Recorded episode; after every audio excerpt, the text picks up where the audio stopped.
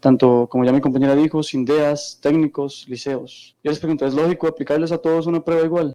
No, no todos tenemos las mismas condiciones, no todos partimos del mismo punto, porque el porcentaje de esta prueba afecta de manera radical a la nota final de presentación, lo cual muchas veces, me incluyo entre ellos, nos afecta a la hora de elegir universidad, porque no tenemos más opción que una universidad pública. De hecho, estoy estudiando, por ejemplo, en mi caso, un técnico, para todos los exámenes, tanto ya del colegio como los de universidades, se complica excesivamente. O sea, ¿cómo quieren que nos aprendamos más de 40 temas en unos cuantos meses? Amplify Radio presenta Ciudad Caníbal, el efecto secundario de la información.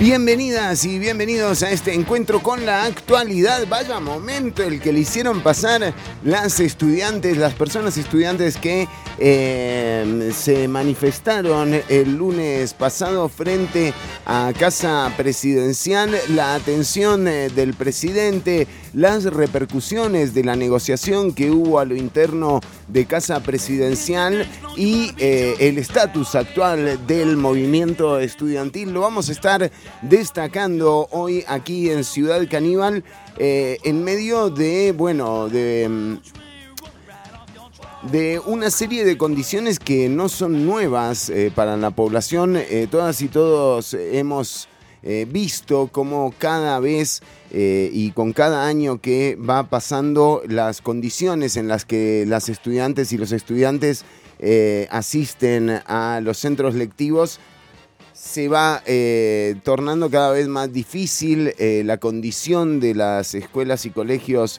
eh, con órdenes de cierre por parte del Ministerio de Salud, pero además también unas evaluaciones que luego de haber eliminado bachillerato y haber pasado a las truncas pruebas FARO, bueno, desde ese momento digamos que han sido un gran tema para, eh, para el MEP. Ahora las pruebas estandarizadas eh, los llevaron nuevamente a los estudiantes, a las estudiantes, a las calles a exigir y a luchar por sus derechos con argumentos muy claros. Hay que reconocer que eh, realmente las chicas y los chicos están teniendo una agenda de temas que, bueno, que tienen que ver con los porcentajes eh, que terminan afectando la nota final para el ingreso de universidades, pero además también con otras condiciones.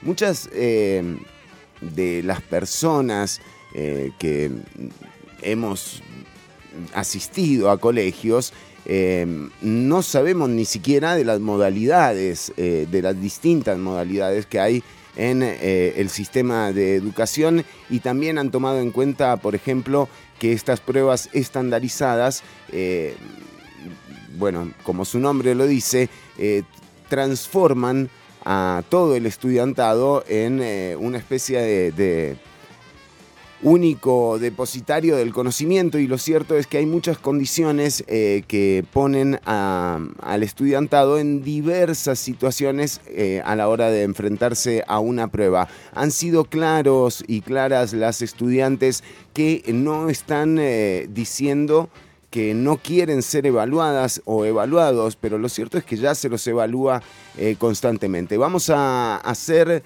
eh, también contacto en un ratito nada más acá en Ciudad Caníbal va a estar eh, otro de los grandes temas de la semana. Eh, ¿Puede una fracción de la Asamblea Legislativa tener diputadas y diputados que militan para dos partidos distintos? Bueno, vamos a estar hablando con Luz María Alpizar. Por el momento, la diputada que no apoyó eh, el lanzamiento del partido Costa Rica Manda, a diferencia de sus ocho compañeras y compañeros de fracción del Partido Progreso Social Democrático, quienes han manifestado eh, ya abiertamente, pública y notoriamente, estar en campaña electoral para las elecciones municipales a celebrarse en febrero próximo. Así que en unos minutos nada más vamos a tenerla a la diputada eh, oficialista, se podría decir. Bueno, eh, se lo vamos a preguntar a ella, porque realmente a esta altura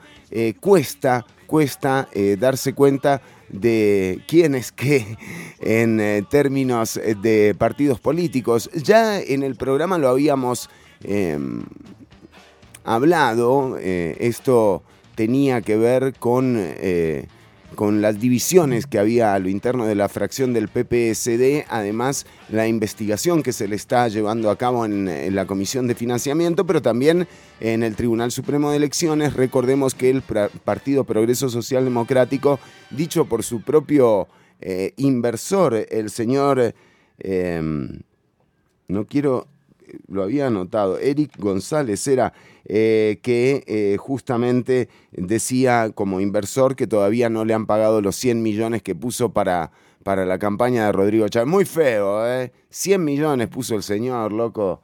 Qué malagradecido es la... Y yo le eh. pido perdón al pueblo costarricense. No, a don Eric, a don Eric nada más. Bueno, decíamos que em, Vamos a tener entonces las impresiones de doña Luzmeri Alpizar. Decíamos que se investiga en la Comisión de, Financiamiento, pero también eh, entre toda la colección de denuncias que tiene el gobierno de la República, en particular el eh, presidente, em, y, em, entre las... Entre, em, entre las condiciones eh, que presentaba, bueno, era, era esta de, un tema interno eh, medio no resuelto y que se notaban eh, las fricciones. Bueno, esas fricciones quedaron evidenciadas con la adhesión de ocho de los nueve diputados electos por parte del oficialismo para ir al partido Costa Rica Manda, Manda,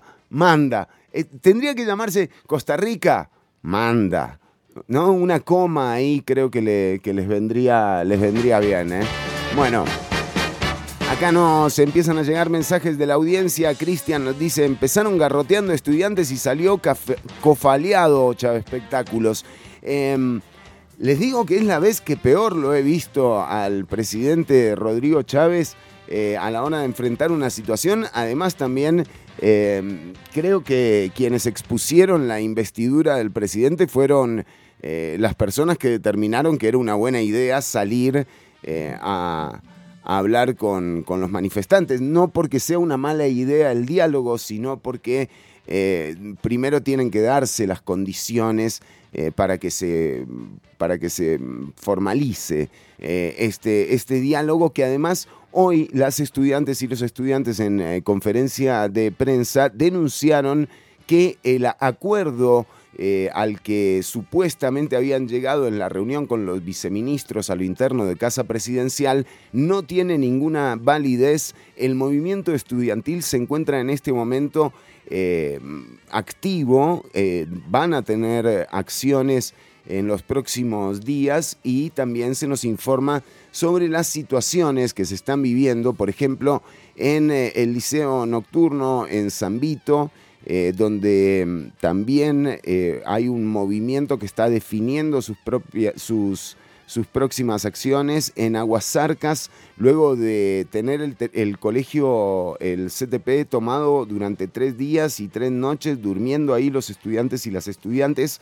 Anoche Em, todavía no tenemos confirmado si fue la fuerza pública, pero nos imaginamos que, sí, que sí fue la fuerza pública eh, la que em, eh, reabrió el centro educativo eh, y con esto, bueno, también em, esas, esas, personas que se encontraban manifiestas como en, protesta seguirán con las acciones. Así que nuevamente recordarles, el movimiento estudiantil eh, no o rechaza cualquier tipo de acuerdo y ya hay unas nuevas peticiones que, eh, que hicieron públicas y que tenemos aquí que también vamos a especificar eh, de hecho, hablan de la suspensión de las pruebas eh, nacionales estandarizadas para el segundo semestre del 2023 y hasta que se tengan la suspensión para este año de las pruebas,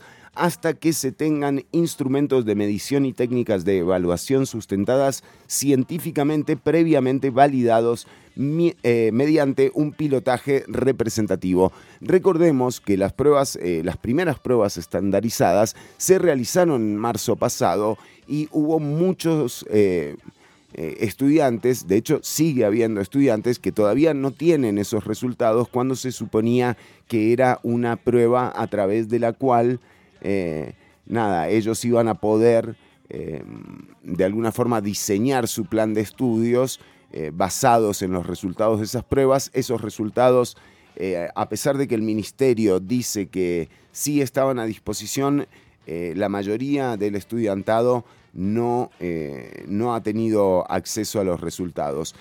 por otro lado, también vamos a hablar de una cantidad de firmas que consiguieron las personas estudiantes del movimiento estudiantil. Nos dicen Em, en el otro punto, en el tercer punto de las solicitudes, ordenar por medio de Dirección de Desarrollo, de Desarrollo Curricular y la Dirección de Gestión y Evaluación de Calidad del MEP y con la asesoría de las facultades de educación eh, de las universidades públicas eh, ordenar el diseño de una prueba nacional estandarizada sustentada científicamente con fiabilidad en los resultados y validada mediante un pilotaje de alcance representativo.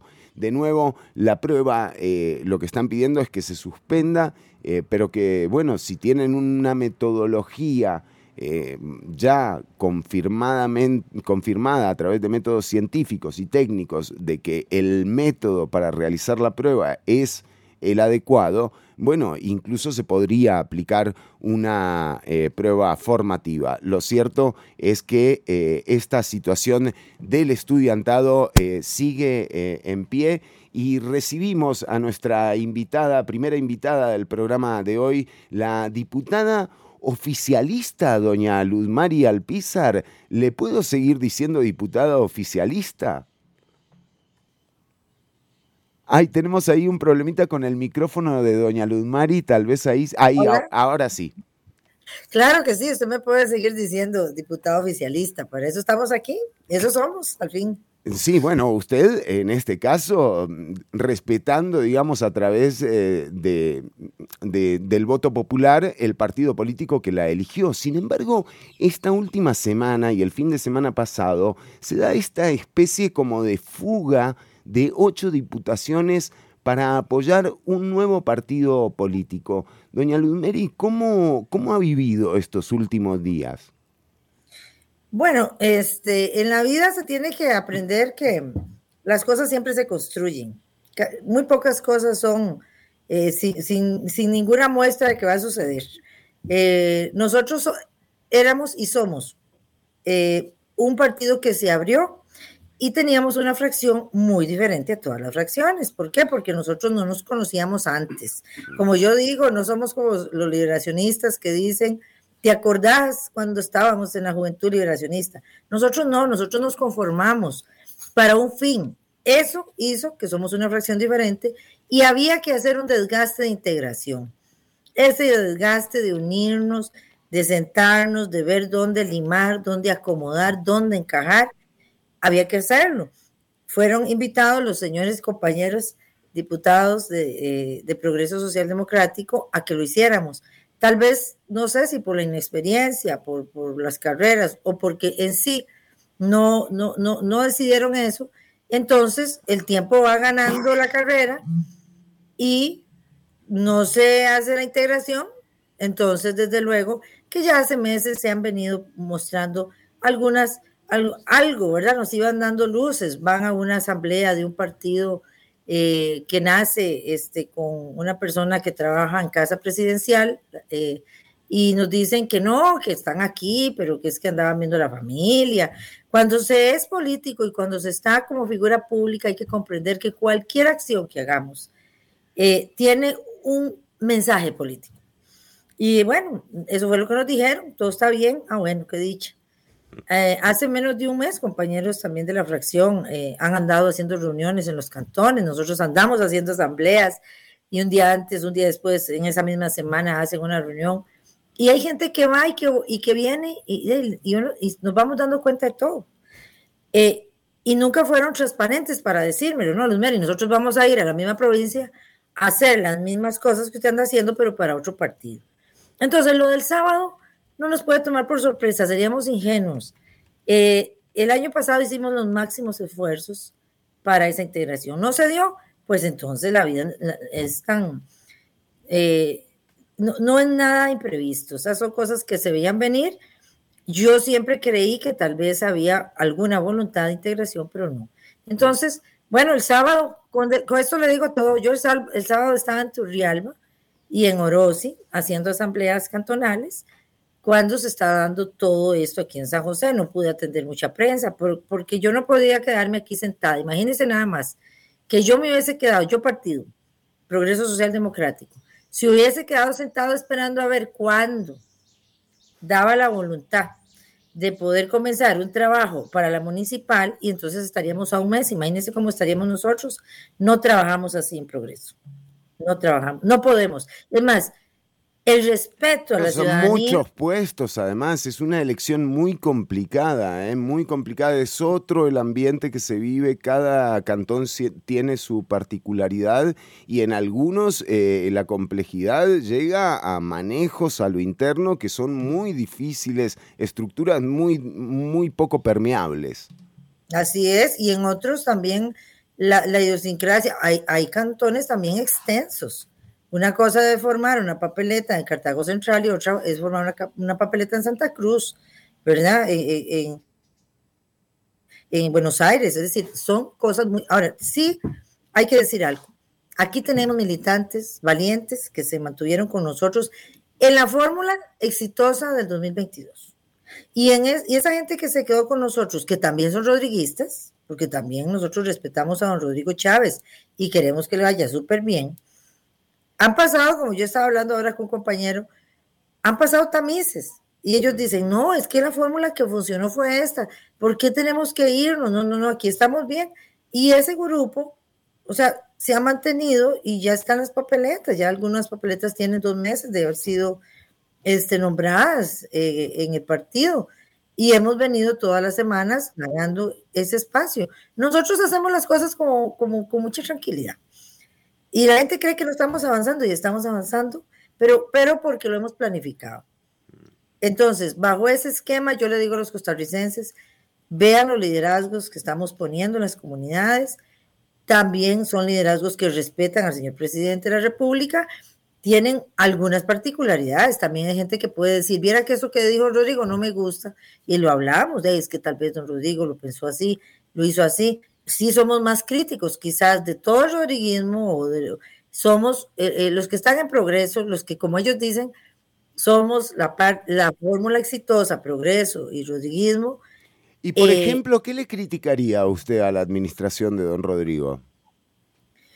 Bueno, yo realmente en la administración de don Rodrigo ha tenido que, que agarrar el, el toro por los cuernos, ¿verdad? Es decir, no ha sido fácil es un año el resto lo que lleva. Yo a la administración de Rodrigo realmente no tengo así como algo exagerado que, que, decir, mira, esto lo está haciendo mal por el país. Don Rodrigo está, eh, está logrando bajar la burocracia en trámites para que, ¿qué ocupa este país? Este país ocupa reactivación económica. Bueno, pero yo, yo, le pregunté, le, me esquivó bien, ¿eh? Luz no, ¿cómo se nota que usted es mucho más política que los otros ocho que se fueron, doña Luz No, pero es que no, no se vale hablar solo lo negativo. es, verdad, es, verdad, es verdad, es verdad. Ah, no, si está, o estamos para construir en, la democracia, en la política, o estamos solo para hablar de lo No, yo estoy de acuerdo, de acuerdo, de acuerdo. Entonces, ahora sí le voy a decir, hay formas de don Rodrigo, en lo personal, y aquí no estoy hablando por todos los militantes de progreso, en lo personal, yo soy una persona muy respetuosa.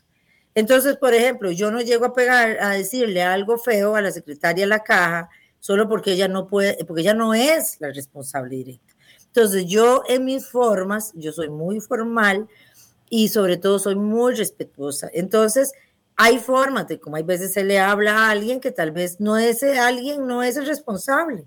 Hay otro por detrás que es el responsable, ¿ve? Yo en eso soy cuidadosa.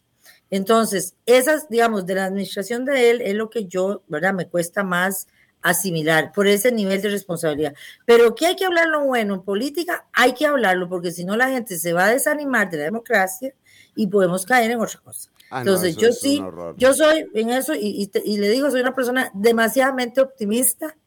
Este, yo no veo las situaciones de la vida como algo trágico, yo todo lo veo con muchas posibilidades de crecimiento. Entonces, yo creo fielmente que se han hecho demasiadas cosas buenas. El equipo, bueno, también ahí el hecho de que... Se les están yendo todos, no queda nadie, ¿eh? Hay que abrir, otro, va a haber que abrir otro Gmail, hay que avisarle a Natalia Díaz. no se preocupe que yo tengo la base de datos de 2.400, porque en un fin de semana me dediqué solo a eso, de 2.400 currículums de buen nivel que cuando el Partido Progreso abrió en su página a los costarricenses, yo me encargué un fin de semana de organizarle eso a Rodrigo y mandárselo a Natalia Díaz para que tuviesen ahí una base de costarricenses dispuestos a apoyar el gobierno. Así, eso sí, eh, bueno, se han ido, es una pena, este, porque también es necesario sostener el recurso humano, pero bueno, si don Rodrigo, que es el jefe, como dicen, eh, cree que no tiene que estar ahí, esa es su decisión. Totalmente de acuerdo en eso. El que administra es él, el, elegido a presidente es él. Eh, uno puede tener ciertas expectativas, puede estar de acuerdo o no, pero claramente eh, quien gobierna eh, es el Partido Progreso. Bueno, ¿gobierna el Partido Progreso Social Democrático, doña Luz Meri? Es otra pregunta que tenía. Nosotros siempre pasamos muchas decisiones de don Rodrigo por el mismo tamiz que lo pasamos a él antes de darle el espacio en el partido. Eh, porque primero, este partido no fue comprado ni cobramos un colón, a ninguno, ni a los diputados, para que tuvieran el primer lugar. Por Bueno, pero hubo, hubo algunos que cobraron el 40%. Doña Pilar se embolsó ahí, bueno, si, si le suelta la plata al tribunal, pero hay un 40%. Pero eso es otra cosa. es que, No, hay que no hay que confundir que cuando los partidos políticos se lo alquilan a un candidato, cobran de entrada o cobran por, el, por la posición de primer lugar 5 millones. Nosotros no cobramos ni un colón partido a la mitad. Porque nosotros queríamos que en Costa Rica pasara algo diferente y sucedió. ¿Ve? Entonces, nosotros no hicimos eso. Entonces, yéndonos a, este tema, eh, el gobierno, Rodrigo, los principios por los que él está gobernando tienen coincidencia con los principios partidarios. Por ejemplo, cuando hablamos de la empresa privada, que era lo que estábamos hablando, fortalecer la empresa privada, pero también fortalecer la parte pública. ¿Cómo se fortalece la parte pública? Buscando niveles de eficiencia para que realmente gaste el dinero en lo que tiene que dedicarse. Y en la parte privada, en bajar la burocracia. Es que usted no se imagina lo que eso me toca a mí. Yo soy, yo soy emprendedora, yo hice mi propia empresa. Yo sé lo que cuesta en este país levantar una empresa que, que me dio de comer por 20 años o más y me va a dar después de que me voy de aquí el emprendedor en este país. Ahí se ha trabajado. Pero entonces, cuando usted me dice, si me dice que gente de progreso, o incluso de los diputados que participaron, o incluso de esos 2.400 personas, ¿cuántos están ahí? No es una forma de un partido político. Este país ocupaba ser gobernados por las mejores personas. Ahora, yo espero que la selección haya sido buenísima de la gente que se fue, porque si ellos se brincaron el principio de competencia para el puesto, entonces por eso se nos está yendo. No, y eso, eso lo evaluará en todo caso el electorado a la hora de, culminar con la gestión, ¿no es cierto? O sea, uno, eh, uno sí, yo le digo la verdad, yo veo un muy complicado eh, el tema de gestión política en lo que viene porque, de nuevo, una fracción que ahora, eh, y ahora entremos a esto, porque Aquí claramente hay una usura por parte de las diputadas y diputados que, no, que pretenden no renunciar a la fracción del Partido Progreso Social Democrático. Uno pensaría que por el acceso a, la parte administrativa de la Asamblea Legislativa, que además es fundamental eh, también para el desarrollo de las actividades de las diputadas y los diputados, pero ojo, porque también hay participación en reuniones de jefaturas de fracción, que básicamente, para que la gente lo tenga en cuenta, ahí es donde se define realmente la agenda de temas a tocar y donde incluso se definen eh, los apoyos y los rechazos que puedan tener algunos proyectos y conforme a esto se va articulando la gestión eh, de la legislatura. Eh, pero digo, ¿ustedes han consultado al Tribunal Supremo de Elecciones? ¿Piensan expulsar a estos ocho diputados y diputadas? ¿Se los toma como desertores o a ustedes no les importa como progreso? Bueno, para comenzar, nosotros nunca habíamos pensado en semejante cosa. Es decir, por más diferencias, por menos voluntad de integración, nosotros nunca hemos pensado en expulsar aquí a nadie. Usted vea, nosotros hasta para sacar a alguien de un chat lo pensamos. Y le decimos, vea, ya se va fulano y le vamos a dar 24 horas para que todos les digan gracias. Así somos nosotros. Nosotros no somos de estar haciendo las cosas para sacar gente, jamás menos la fracción oficialista. Ahora, ya esta fue una decisión de los compañeros, es que los que se salieron solo fueron ellos. Yo se los dije a ellos el lunes, yo el lunes fui a la reunión de fracción y les dije, esta no es una sesión de fracción, porque hoy aquí hay dos partidos, Luis Merial Pisa, Progreso Social Democrático, y ustedes, compañeros, que ahora resulta que ustedes representan a otro partido, porque ellos dicen que nosotros no los representamos, ellos mismos lo dijeron. En plenario, en plenario ayer la diputada dijo eh, que le parecía un partido corrupto, básicamente. Mm. ¿Pero qué es corrupción? A ver, si usted ahora se queda en el partido corrupto para beneficiarse de recursos públicos para que esa fracción camine, eso sí es corrupción, porque usted está haciendo que un partido que es corrupto, según ella, que no es así, para estar claro, pero se desean quedar ahí entonces van a utilizar recursos eh, para una representación que ya no tienen. Eso es lo que a mí me duele. Eh, eh, pero, pero vamos un poquito más allá. Este, la compañera Paola lastimosamente nos tiene a nosotros amarrados tres puestos en el partido y no ejecuta ninguno. ¿Cómo, cómo, cómo, cómo? Doña Paola Nájera tiene tres puestos dentro del partido y ya se afilió a otro partido. Es que, es que ellos salen dándole la, adhesión a ese partido que van a traer por ese. Ahora aquí es presidenta de la Unión y desde ya le digo a todos los compañeros de la Unión que siempre me reclaman, ¿por qué la Unión no camina? Yo digo, estamos esperando que Paola los convoque, la presidenta, démosle chance. Es la presidenta de la Unión. Yo ayer hice una asamblea en la Unión y no pude nombrar un presidente porque Paola no renuncia al puesto y, tiene dos años quizás de ser la presidenta y nunca los convocó y no renuncia al puesto. Y, vean, el lunes le dije, Paola, si usted no le gusta el partido, tiene los puestos libres para que otras personas ejecuten la participación política. Me dijo, sí, claro, yo le firmo. El lunes.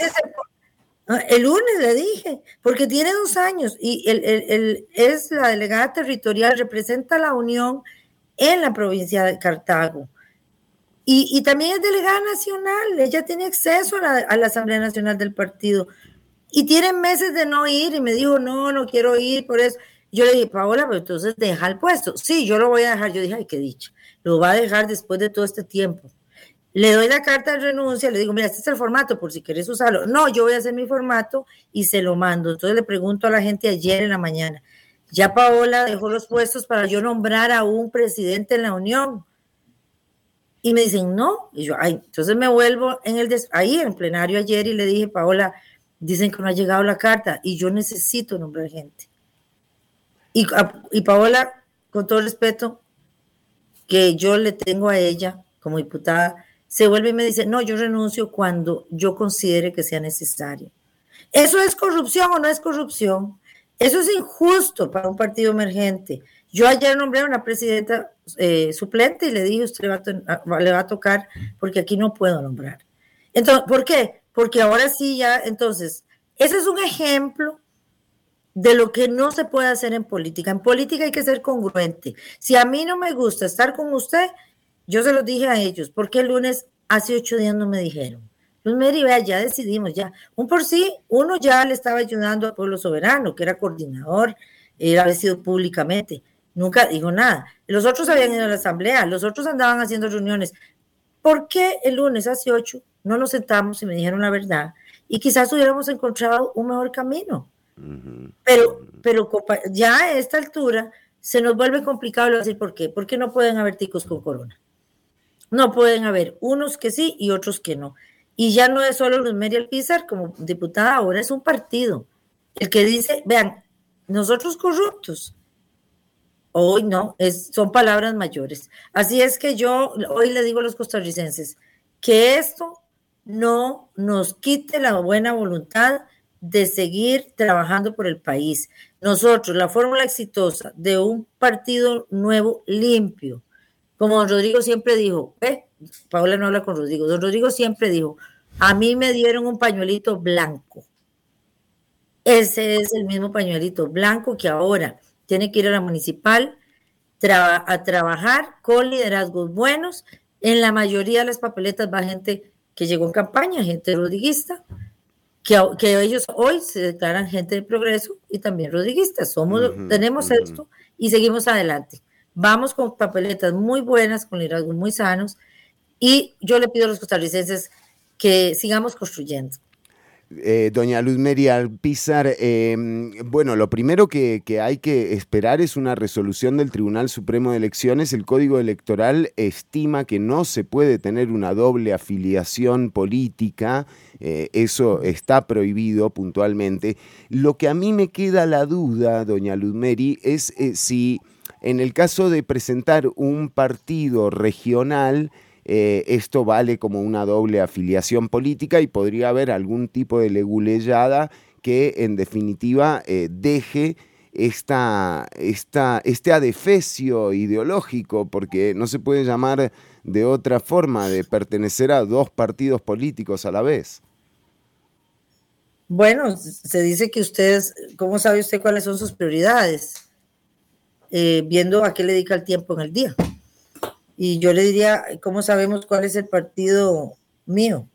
No es el de nombre, al cual yo pertenezco, al que le voy a dedicar mi esfuerzo para que crezca. Eso rompe todos los deberes de un militante en el Partido Progreso Social Democrático y en cualquiera. Entonces, es un hecho que esto es inédito, que antes la gente decía, no quiero este partido, renunciaba, renunciaba a privilegios, renunciaba a todo, y se salía y dejaba a los que querían seguir estando ahí. Ya yo casi que tengo que salir porque tengo una reunión. Sí, sí, doña Luz Meri. Otra gente, pero nada más le digo eso. Sí. Sí, bajo eso que usted dice, sí, eh, se hace la consulta al tribunal, tenemos que hacer la consulta en diferentes instancias y también militantes del partido, pues también ellos tienen toda la libertad de establecer las cartas que quieran, donde quieran. Yo no puedo decirle a la gente que no y estamos hablando con todos para tratar esto con paciencia pero tampoco podemos darle mucho tiempo porque ya en la Asamblea Legislativa también está creando una gran duda. Y claro, la, reunión de, de, jefaturas de fracción, es que de nuevo la jefa de fracción eh, del oficialismo es doña Pilar Cisneros, pero ahora eh, en realidad la fracción se transforma en una especie de unipersonal, en donde la jefa de fracción debería ser doña Luz Meri. Doña Luz Meri, la última pregunta muy cortita, porque también hay una declaración eh, de doña Pilar Cisneros que ha generado muchísimo. Ella dice que entrena a, a, algunos ministros y que a algunos les recomienda mentir. ¿Usted eh, con doña Pilar Cisneros alguna vez le ha sugerido que es mejor la mentira que la verdad, doña Pilar? Eh, ¿Cómo la pregunta? Porque se le cortó, disculpe. Perdón, perdón, eh, tal vez ahora. En, alguna, en algún momento, eh, tomando en cuenta lo que dice doña Pilar Cisneros, eh, le quería preguntar si doña Pilar le ha sugerido en algún momento que es mejor mentir que decir la verdad. No, a mí nunca lo ha hecho. No, no conmigo no. Bueno, no sé. No, sé los demás, pero conmigo no, jamás. No, no, igual eh, es difícil contradecirla a ella, pero yo quería, quería tomar esto porque realmente la, declaración de doña Pilar me dejó eh, realmente asustado. Eh, doña Luzmeria Alpizar, le agradecemos el tiempo que le ha dedicado a la audiencia, que incluso se ha sobrepasado del tiempo con el que se comprometió. Gracias. Que tenga una buena tarde. Un gusto. Muchas gracias por el espacio. Dios los bendiga. A usted las gracias. Y bueno, y, seguimos eh, nosotras eh, dándole curso a la información. De hecho, se acerca eh, nuestra próxima invitada. Decíamos eh, grandes temas eh, para, para, discutir. Bueno, este de doña Luzmeria Alpizar y del oficialismo me parecía, me parece que también presenta de nuevo otro reto hacia lo extraordinario, extraordinario no por lo bueno, sino por lo raro de que algo como esto ocurra, un adefesio ideológico que ahora incluso son ya uno no sabe si son dos partidos, tres partidos. Bueno, eh, doña Luz Meri se, declaró aquí rodriguista también, qué sé yo. Bueno, vamos a ahora sí a entrar al otro gran tema. Eh, nos acompaña para nosotras un referente, el referente periodístico para este programa, una persona que tiene una experiencia como pocas en términos de cobertura, de manifestación. Es un placer tenerla acá, aunque nos gustaría más en persona, ¿no es cierto? A la periodista independiente Estela Chinchilla. Estela, bienvenida, Ciudad Caníbal. Como siempre, un honor tenerte en el programa. ¿eh? Ah, muchas gracias, muchas gracias por la invitación. Eh, ando también medio apurada de tiempo. Yo te dije que sí a las dos y no me acordaba que tenía otro compromiso a las dos, pero vamos a ver hasta dónde puedo llegar. No, pero entrémosle a esto, Estela, porque entre todo lo que ha pasado, eh, entre todas las barbaridades que se han dicho en torno al movimiento estudiantil, creo que poco se ha resaltado también y se ha destacado la, la el valor que tienen los estudiantes y las estudiantes en, en, cada una de las luchas sociales. Y creo que vos nos podrías ayudar como a ilustrar de, de cómo han surgido, por ejemplo, desde Alcoa, pasando por el Combo, desde el TLC. ¿Qué podrías reflexionar vos, de nuevo, para mí una referente en comunicación, eh, en serio, total y absoluta?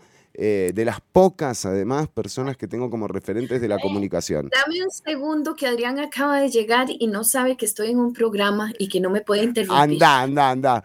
Eh, estamos con Estela Chinchilla y decíamos en este momento eh, lo, que, lo que vamos a abordar es cuál ha sido el rol de los movimientos estudiantiles en las luchas sociales. Estela Chinchilla creo que nos puede hacer un un lindo marco de, este aporte importantísimo de los estudiantes y las estudiantes. Bueno, yo estoy muy contenta con lo que sucedió antier, fue hace dos o tres días, dos días. Eh, muy, muy, muy satisfecha. En realidad, desde hace muchos años no, no vemos a un movimiento estudiantil de secundaria tan activo. En algún momento lo vi, creo que con Carlos Alvarado, que estaba para lo de rescate nacional, pero yo tenía mis dudas porque había ahí. Pero bueno, eso es otro tema, pero ya sé por qué me, invitaste al programa, que es lo que yo siempre digo. No hay lucha social, no hay un cambio social que no se logre si no están en él inmiscuidos los estudiantes de secundaria pueden estar los sindicatos, pueden estar los estudiantes de las universidades, pueden estar los docentes, pueden estar las amas de casa, pueden estar, pero si no está el futuro del país, no avanza nada. Para muestra, tres botones. Em, cuando se volaron a, a Tinoco, estudiantes de secundaria. 1919, ¿no? O sea. 1919. Eh, no es que fueran ellos, no. O sea, es el conjunto. Viene como a levantar el, el, espíritu. No sé qué es lo que pasa, tengo que ahondar más y conocer más y conocer más a los que están ahora en esta situación, en esta lucha, pero Alcoa, sin los estudiantes del liceo y, de, en realidad los estudiantes del área metropolitana. Claro. El combo. El combo sí lo viví, los otros dos obviamente no los viví, pero eh, el combo... El combo fue impresionante, Estela, porque fue lo primero que se vio. Estudiantes de secundaria, yo me acuerdo por atillos, habían unas tomas de los chicos y de repente se empezó a poner, obviamente. yo, siento que fue, es lo que viene a ponerle el, detonante a la lucha, es lo que estalla la lucha. Bueno, para, para el combo, eh, detonó en aquel agricultor fallecido en Ochomogo. Eh, y ahí es donde detona pero viene a ganarse, a darle el último empujón cuando entran los estudiantes de secundaria, porque estaban los sindicatos, había una organización país de extremo a extremo, de norte a sur, de sur a norte, de este a oeste, por todo lado estaban organizados, sí, pero faltaba aquello. Y muy bien organizados las y los agricultores, ¿verdad? Pero faltaba aquello. Yo al principio no estuve muy activa, yo trabajaba en la Universidad de Costa Rica, pero empecé a inmiscuirme, obviamente lo tenía ahí, las manifestaciones eran eh, los cierres eran en la rotonda de la hispanidad, en la fuente de la hispanidad. Exacto. Y, y, empecé a inmiscuirme tal vez 15 días, una semana antes de que, de que ya se ganara, porque eso se ganó. Terminamos perdiéndolo. Terminamos perdiendo, sí, totalmente, pero sí se ganó. ¿Sabes cuándo terminamos perdiéndolo? Ay, cuando se metieron. Eh, no, en elecciones. Claro, exactamente. En las elecciones. Igual se, él dice, lo estamos perdiendo. Claro, claro. Se abrió y bueno, eso es otra cosa. Pero los estudiantes le dan ese sabor. Yo me acuerdo que yo los regañé en el combo. ¿Por qué? Porque estaban quebrando vidrios en el Mall San Pedro, estaban pateando baldes, estaban... Pero he, aprendido también con el tiempo. Así son los estudiantes, las y los estudiantes. Así son. Y para defender derechos no se pide permiso.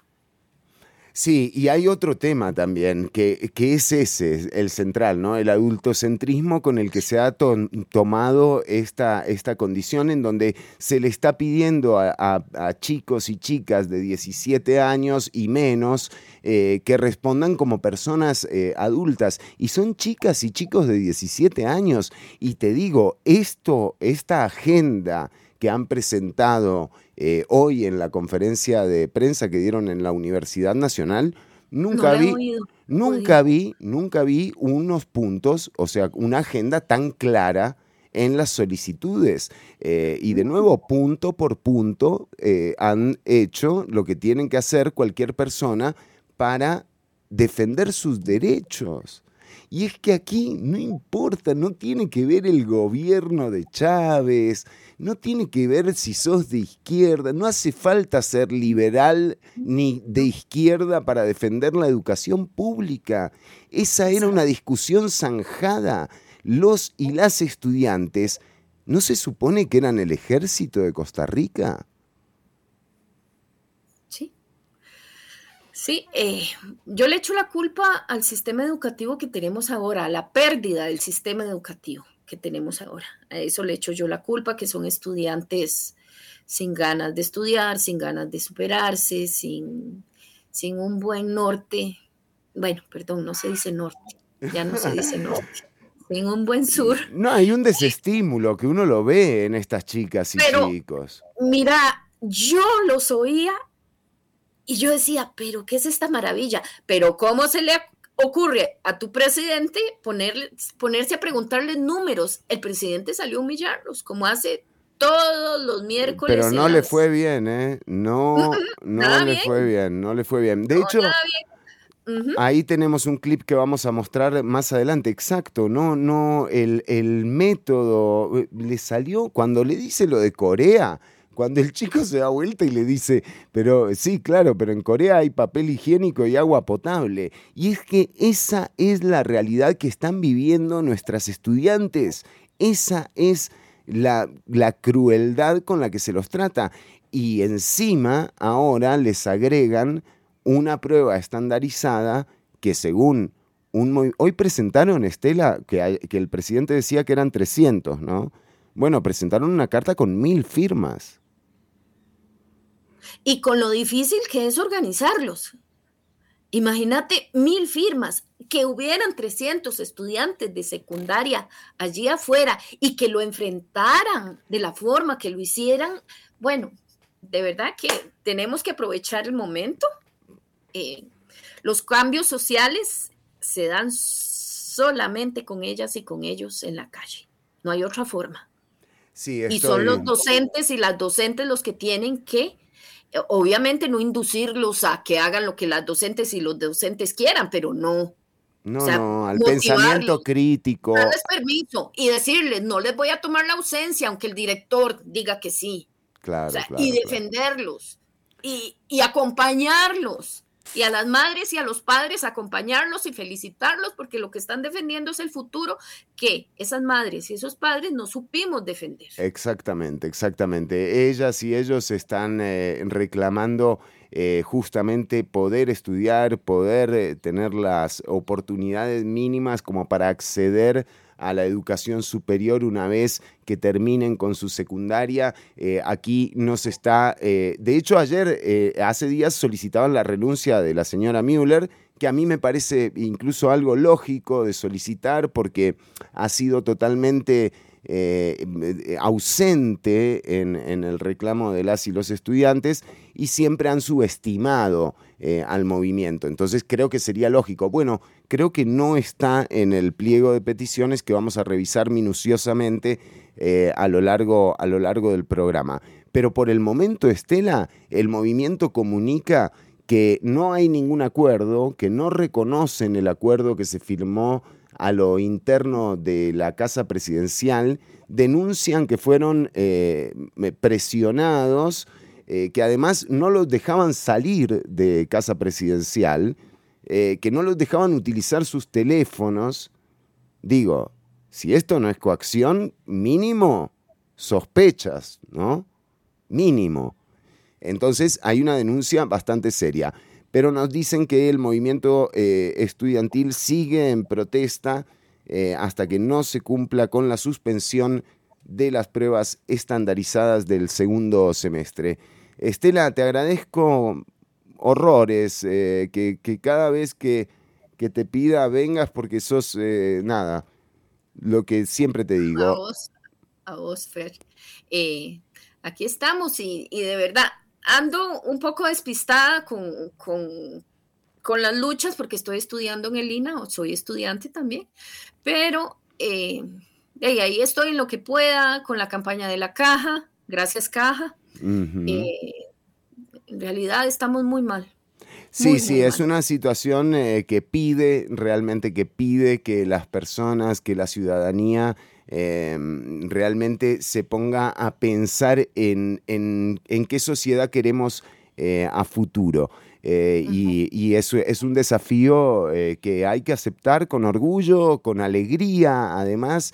Y creo que el mejor ejemplo son estas chicas y estos chicos que, bueno, que nos han dado una clase de civismo en los últimos días. Y aquí también tengo una reflexión en torno a lo mal que está la educación. Yo les digo la verdad, mientras sigan habiendo estudiantes que luchen por sus derechos, yo creo que la educación no está tan mal. o sea, sí, mejoremos lo que haya que mejorar, atendamos las necesidades de estas chicas y chicos, porque si si en esas condiciones son capaces de tomar en cuenta al otro, de tomar en cuenta a quien está en diferentes condiciones que ellas y ellos, en peores condiciones, bueno, hemos logrado como sociedad por, por lo menos algo, por lo menos algo, y todavía tienen mucho más que dar.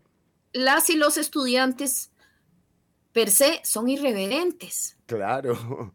Eso es lo que necesitamos, personas que digan lo que sienten, que nos digan qué es lo que quieren para el futuro y nosotros acompañarlos en esas luchas. Bueno, Fernando, muchísimas gracias por la invitación.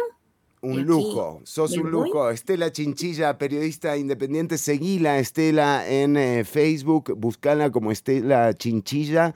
Eh, eh, realmente las coberturas son un lujo y contás con que está, con que ella siempre ha estado y siempre va a estar. Gracias, Estela. Hasta la próxima, nosotros seguimos con música. Ojo porque tenemos mucho más programas, son la una con 50 minutos. Ya venimos con los mensajes de la audiencia. Esto es WOS, luz, luz, delito.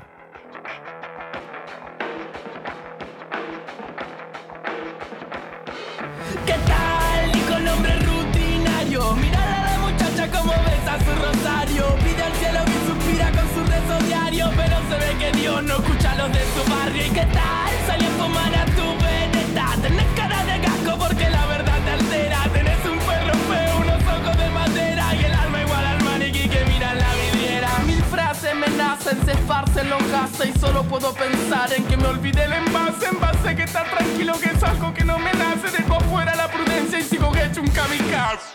Lo que genera un desfaz y la cara se me derrite, las palabras se deshacen patadas de del enchufe, chupa el dedo en el en el que la incoherencia me seduce.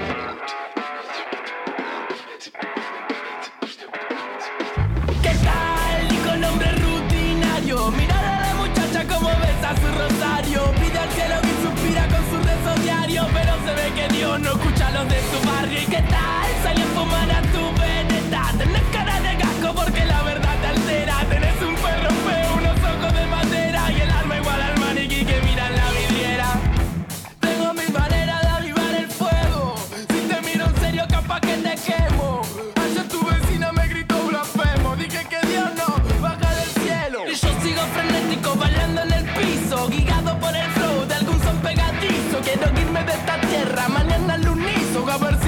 lados encuentro algún paraíso.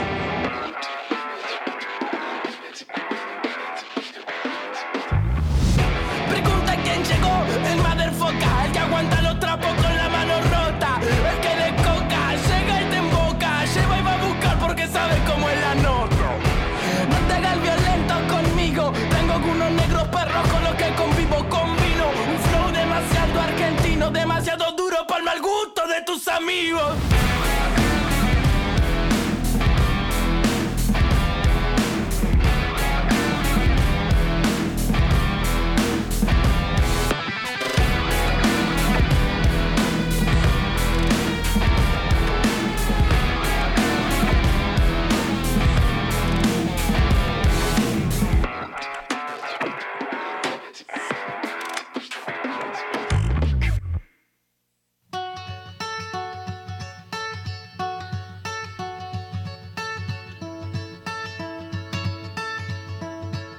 Estás escuchando Ciudad Caníbal.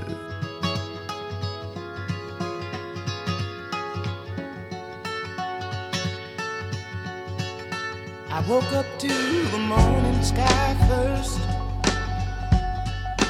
Baby blue, just like we rehearsed.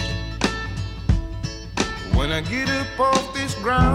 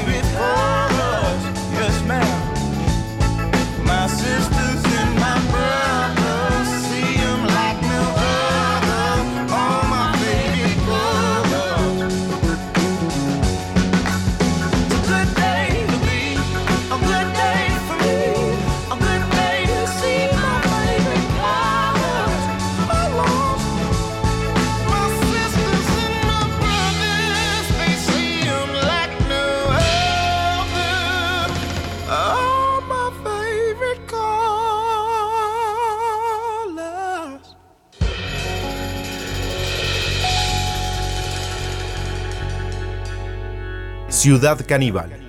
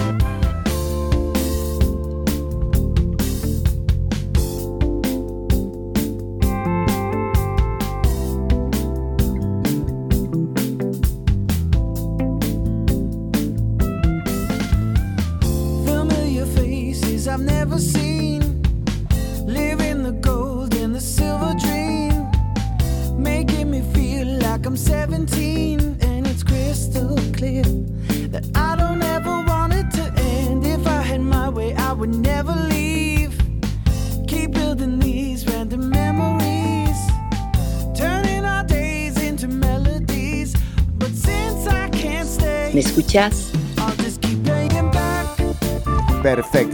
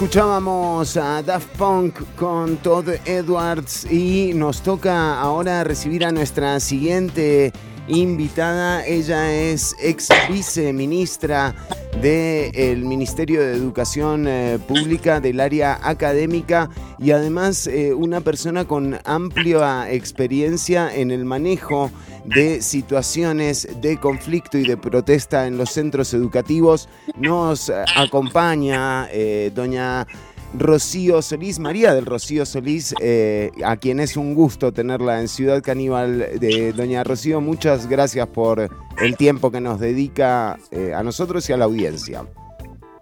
Con muchísimo gusto y muy, muy buenas tardes para todos los escuchas y los que también nos ven.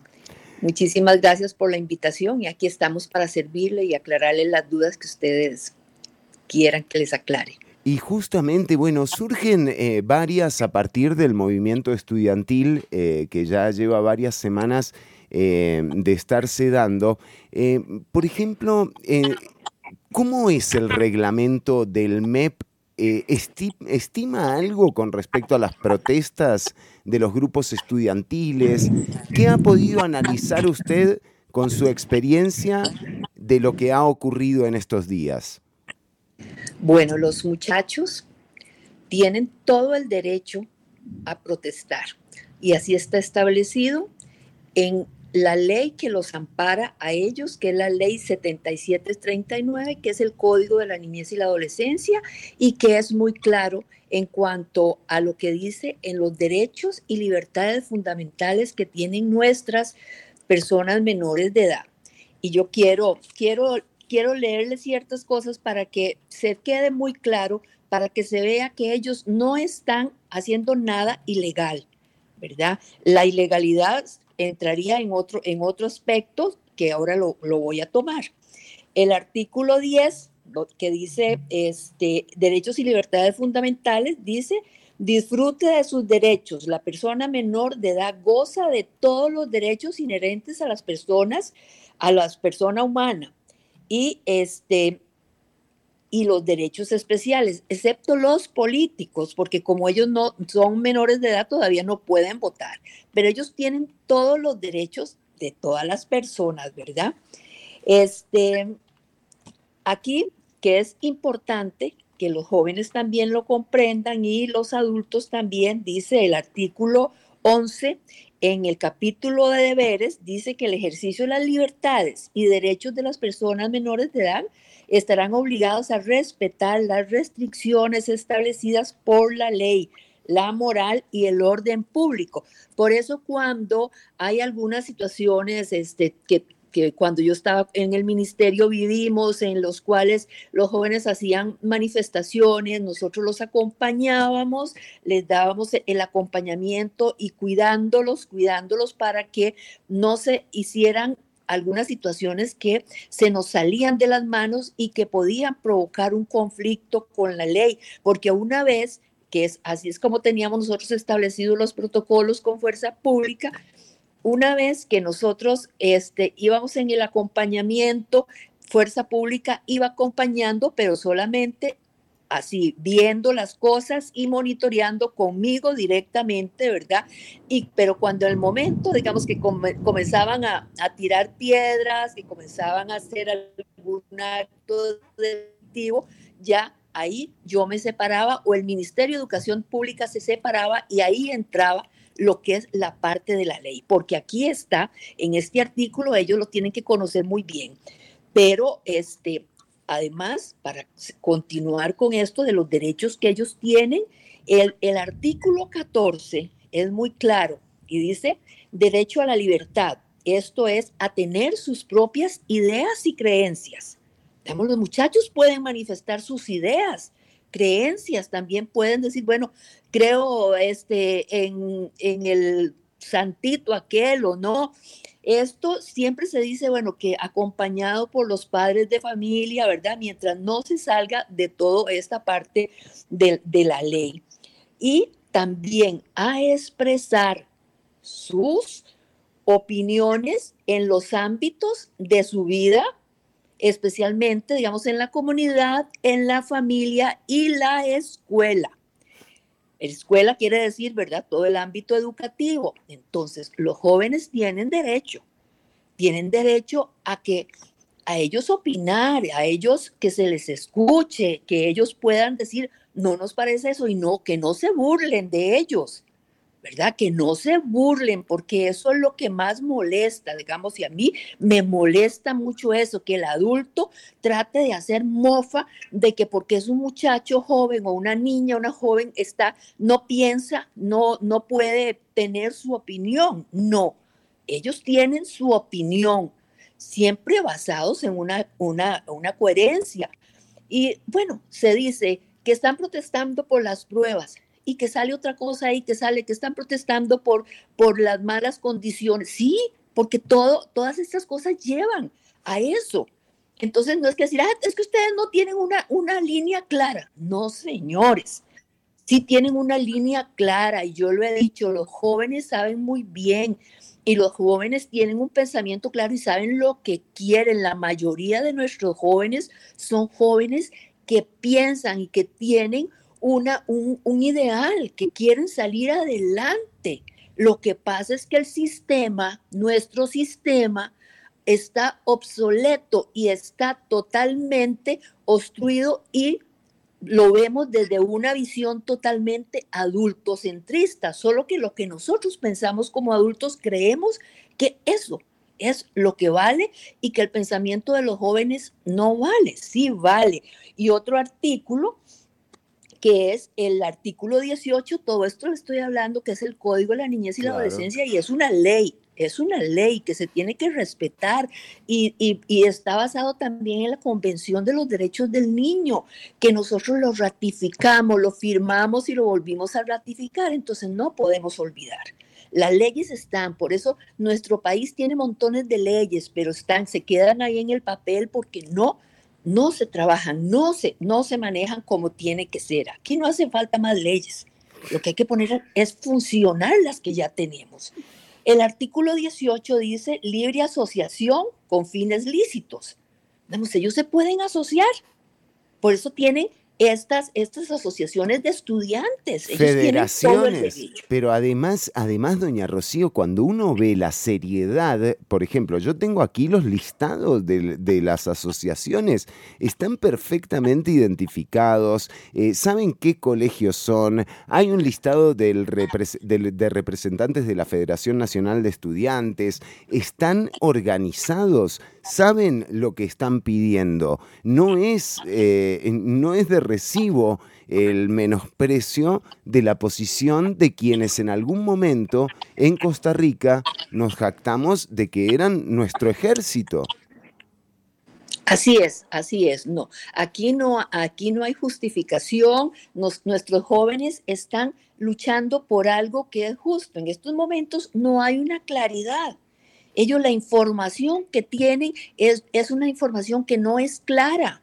Se les dice una cosa, mañana se les dice otra, se quita una cosa, se pone, se pone otra cosa. hay mucha improvisación y ellos lo están viendo. Y ellos, aquí voy a otro artículo que es importantísimo, que es el artículo 20, que es el derecho a la información. Las personas menores de edad tendrán derecho a obtener información sin importar su fuente y modo de expresión, y especial a que promueva su bienestar social, espiritual y emocional. ¿verdad? Así como su salud mental y física. Ellos, ellos están claros, ellos quieren una buena educación, ellos quieren salir adelante y no es que, que ahora, ahora se dice, bueno, que le quitaron 10 puntos eh, eh, y que siguen luchando, que siguen peleando por eso. No es eso, no es que vamos a quitarle, no, vamos a bajarle la nota, vamos a hacerle una curva. No, es que nosotros como adultos estamos fallando, estamos fallando en lo que le estamos ofreciendo a nuestros estudiantes. Esto ha sido una lucha constante. Yo Pasé 30 años en el Ministerio de Educación Pública, 18 como defensora, me costó sangre, sudor y lágrimas esa, esa Contraloría de los Derechos porque no la quieren. No la quieren porque nosotros ponemos de manifiesto todas estas cosas a los estudiantes y les, les decimos, ustedes tienen sus derechos, tienen sus deberes, porque tienen los deberes que, que también, y ellos lo, lo saben muy bien algunos que otros que se, que se salen de, la línea, pero no son todos. Usted mismo lo, lo, ha dicho ahí muy claro, usted tiene la lista de todos los jóvenes, de las asociaciones, todo, ellos están bien organizados. Cientos. Y nosotros desvalorizamos toda esa, esa formación. Y ahí es donde adhiero, estamos hablando para gente que se está uniendo a la transmisión o que está escuchando a través del FM con Rocío Solís, es ex defensora de la niñez y la adolescencia del MEP y ex viceministra de Educación en eh, lo académico. Le quería consultar, eh, doña Rocío, eh, usted llegó a... Porque digamos, después de, la de sacar bachillerato, eh, esta discusión de cómo hay que evaluar a los estudiantes creo que nunca quedó bien zanjada. Eh, ¿Ha logrado ver algo de las pruebas estandarizadas? Eh, ¿qué, diferencias? Una de las cosas que más me sorprende es que aún con las limitaciones que hay en educación, es que haya estudiantado que, que tiene la capacidad de pensar en las dimensiones que tiene, por ejemplo, los distintos modelos de educación o sistemas, lo que es INDEAS, lo que son los CTPs y las diferencias que hay en términos del aprendizaje que se adquiere en ellos. O sea, estos chicos y chicas no solamente están por evitar un examen, sino porque quieren saber qué es lo que va a pasar con la educación. Y yo le pregunto, doña Rocío, em, ¿Es una salida esta que se está planteando? ¿Logró usted ver algo de esas pruebas estandarizadas? Bueno, cuando yo estuve ahora, la última, la última como viceministra, este, se quitaron las, las pruebas FARO.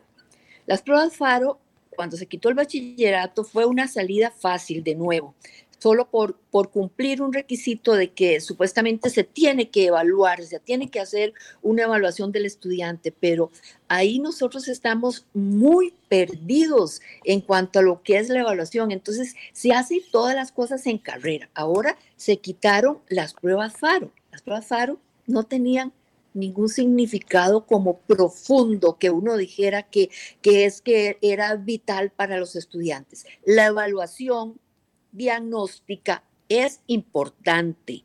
Yo sí creo en la evaluación diagnóstica, pero no es evaluar y decir, si usted no pasa esta prueba, porque eso, eso es perverso, usted pierde el año como ha sido y tenemos esa presa de estudiantes que por una materia, porque tuvieron, este, se sintieron mal, no llegaron, no, no se sintieron emocionalmente este, cohibidos y no pudieron pasar una prueba, pero ganaron sus, sus cinco años de colegio. Entonces es perverso que estas personas estén grabadas en la vida porque no pudieron pasar un examen y conforme pasan los años no lo van a pasar porque psicológicamente uno se bloquea. Claro. ¿Verdad? No, no hay forma porque uno está bloqueado y dice, es que no, es que no voy a poder, este, y así, y así, se, así se hace. Estas pruebas que yo considero que tienen que ser diagnósticas para valorar el conocimiento y qué es lo que está dando el Ministerio de Educación, cómo está eh, llegando los aprendizajes a los estudiantes. Si estas pruebas salen mal, significa que los que estamos fallando somos nosotros, los que estamos en un aula dando las clases. No es el estudiante, el estudiante es un mero receptor que no, que no les estamos dando lo que tiene que ser, lo como debe ser, eso es otra cosa, pero aquí donde se va toda la balanza o donde se inclina es al estudiante, a la evaluación como tal, y no significa que no deba ser evaluado. Él viene siendo evaluado todo el año. Claro, claro. es lo que dicen entre los puntos que mostraron hoy el movimiento estudiantil, eh, que sigue en, pie de protesta, o sea que eh, además rechazan el acuerdo al que, al que llegaron.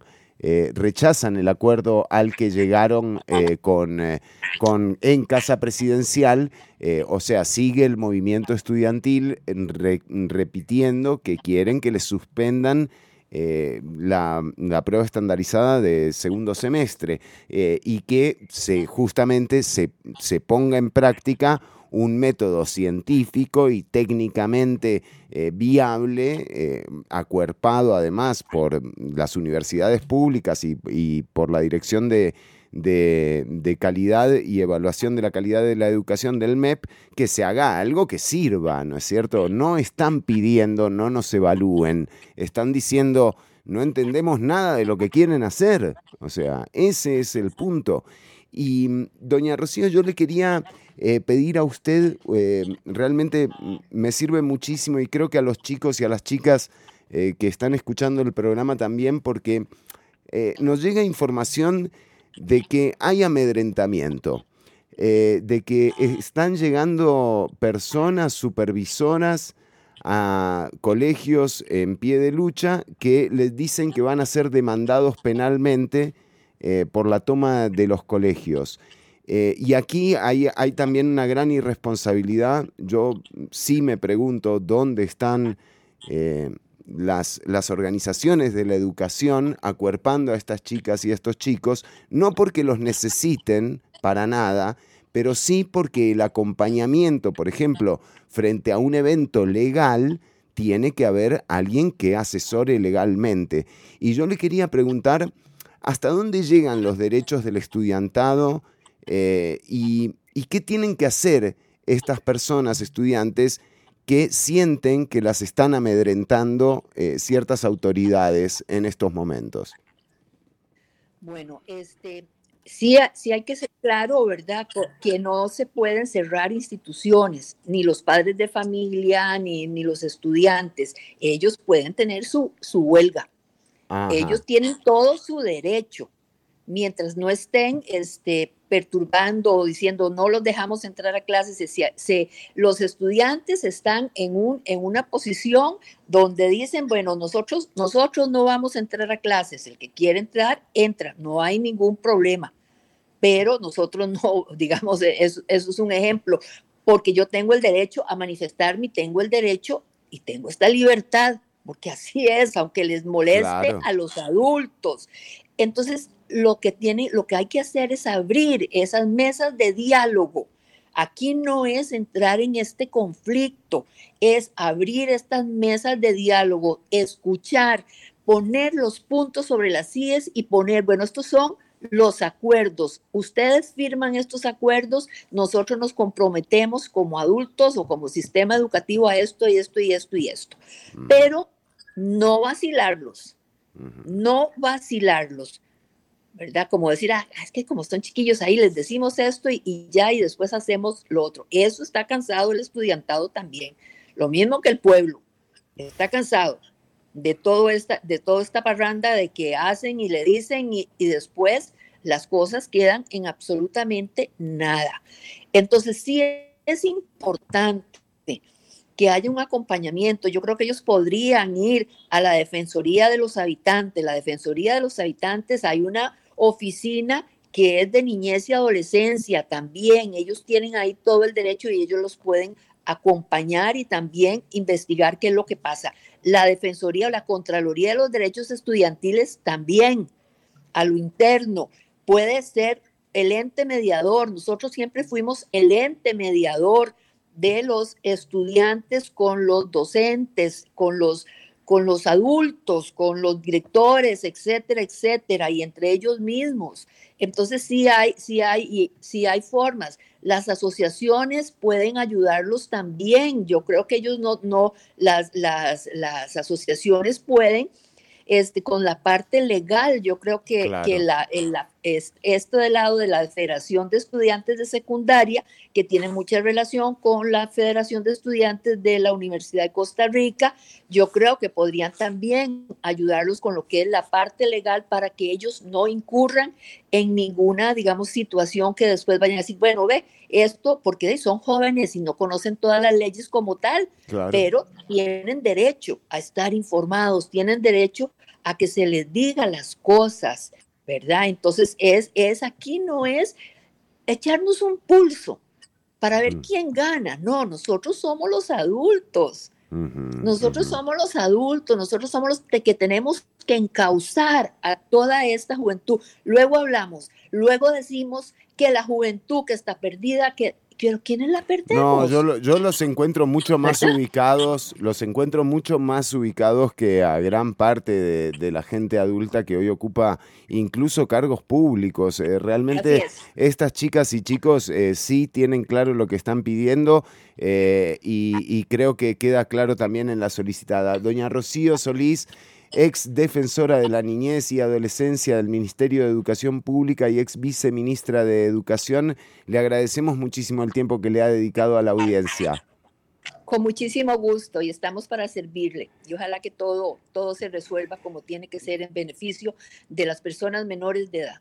Que así sea, eh, doña Rocío, porque en definitiva es en beneficio de todas y todos. Y usted marcó algo muy importante al principio. Eh, las personas eh, jóvenes tienen derecho a tener posiciones políticas. No hay nada que reclamarle a nadie porque tenga una posición ideológica diferente a la de uno. en el caso de la juventud, también es así. Estas chicas y chicos tienen ideas que van en, torno a lo político, pero no hace falta ser de izquierda ni de derecha para defender la educación pública. Eso es un pacto al que como sociedad ya habíamos llegado. y lo hemos reafirmado cuando se modificó la constitución para que la educación, para que los gobiernos sigan incumpliendo con el mandato constitucional de darle el 8% del PIB a la educación. Entonces, de nuevo, esas discusiones de descalificar a alguien por lo ideológico, en este caso, y creo que en ningún caso eh, son, son de buen recibo, doña Rocío. Así es, no son de recibo, de ninguna, de ninguna manera. Tiene que haber sobre todo el respeto, el respeto a la libertad y a la libertad de expresión en los términos, ¿verdad?, de, respeto como para las otras personas, pero también se tiene que respetar lo que nosotros pensamos y el ejercicio, el ejercicio que hacemos de este derecho ciudadano que no tienen que quitarnos estos derechos ciudadanos. El día que los perdamos ya estamos nosotros siendo este, eh, menguados, menguados, como dice nuestro, nuestro himno, y, los chicos saben muy bien y no tienen que, que dejarse, ellos tienen que pedir que les den la información, que les informen, que les informen claramente qué es lo que está pasando y qué es lo que va a pasar con ellos, etcétera, etcétera, etcétera. Esa, esa, es, esa es la recomendación. Rocío Solís, muchas gracias por el tiempo que le dedicó a la audiencia de Ciudad Caníbal. Un placer. Igualmente, muchas gracias. Seguimos con más programa, vamos con eh, música, vamos a escuchar a este genio del soul, Gregory Porter. Don't lose your steam, no pierdas el vapor. Justamente, mira, esta canción le habla al movimiento estudiantil. Sitting on the top of the roof, the bridge is on mine. Steam engines roll by, the bridges fall down, and so do my dreams. Oh, you hear me calling your name. The bridge is your time, your engine rolls hot. If the bridges fall down, don't lose your head of steam. Young man, I'm counting on you. And whoa, young man, I'm counting on far, but baby, you are the family star. I'll tighten your seams. Don't lose your head of dreams. Boy, you hear me calling your name. The bridge is your time. Your engine rolls hot. If the bridges fall down, don't lose your head of steam. Young man, I'm counting on you. And whoa,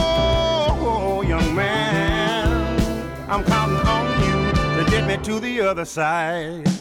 Hey, hey, hey, hey. Mm-hmm. This foot pound pressure is new. Whatever you do is up to you. But do me this, do. Don't lose your head of dreams. Young man, I'm counting on you.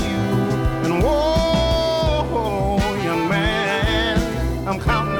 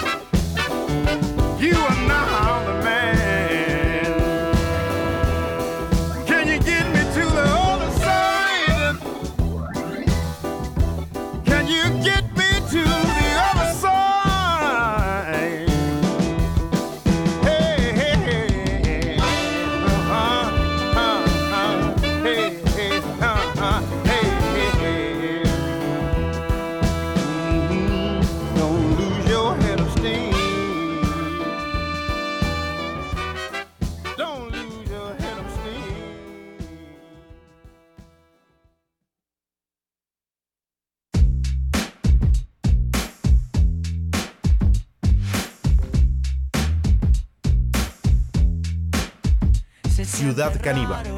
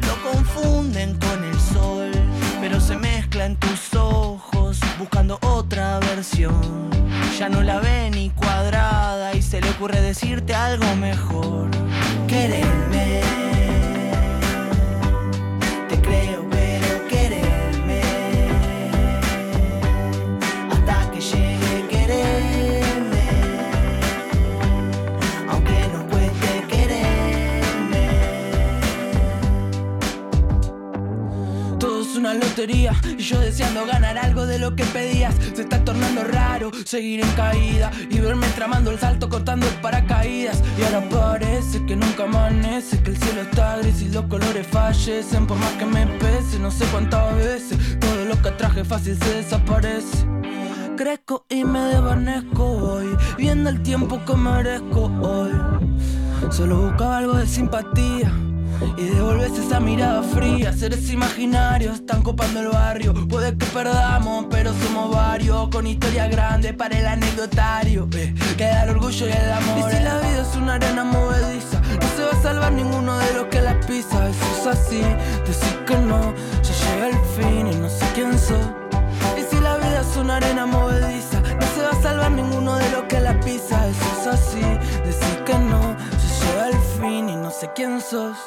quién.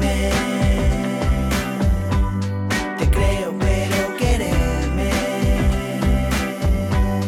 Hasta que llegue quererme. Aunque nos cueste quererme. Lo que era raro con el tiempo se camufla con su voz por sus horarios en el centro. Lo confunden con el sol, se mezcla en tus ojos buscando otra versión. Ya no la ve ni cuadrada y se le ocurre decirte algo mejor.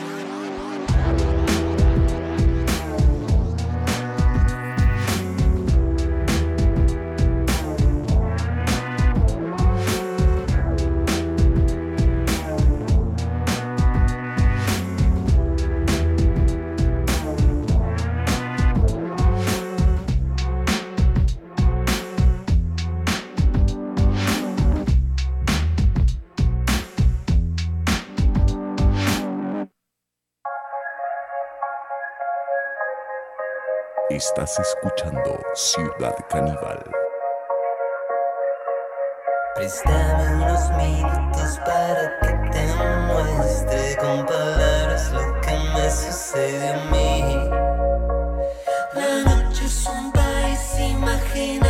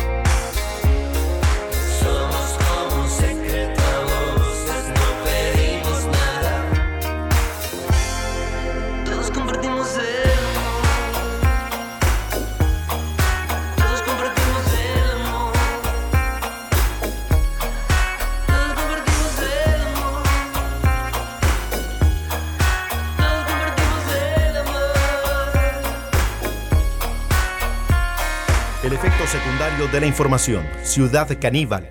Lunes y jueves de 1 a 3 de la tarde por Amplify Radio.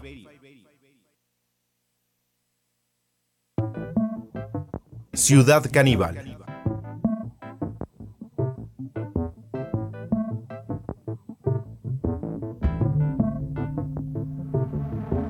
You hit me one time. Imagine my